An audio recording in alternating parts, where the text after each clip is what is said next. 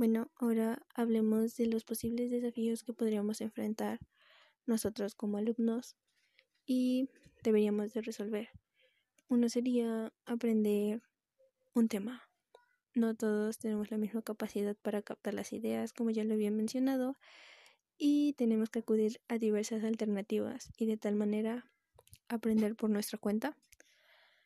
Pero por lo regular esto ocurre porque cuando el profesor dice entendido, hay dudas o cosas así, todos se quedan callados o dicen sí, entendimos y no hablamos al momento.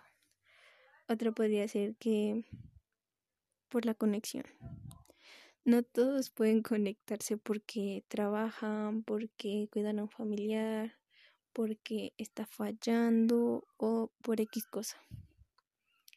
Otro podría ser al entregar uno de todos los trabajos que se publicaron, uno de todos ellos entregarlo tarde y decirle al maestro el por qué lo entregaste tarde y no te crea. Por ejemplo, que se te fue el internet o que están checando la fibra óptica o X cosa y él no te crea. ¿Por qué? Porque hay otros que para librársela y de cierta manera entregar tarde aquel trabajo porque el señor, el joven, perdón, lo hizo a última hora y quiere justificarse y está mal. Y nosotros que entregamos a tiempo y todo, el maestro no te crea. Y eso es algo que se da por lo regular. y otro también sería la economía.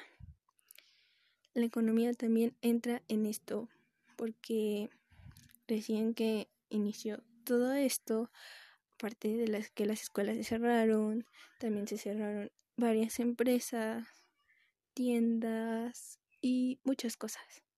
Muchas cosas se cerraron precisamente para que hubiera una menor propagación y pues varios perdieron su trabajo o por el cierre de, eh, de esa tienda o empresa pues no hay mayor producción y pues no hay recursos y por eso la economía decayó.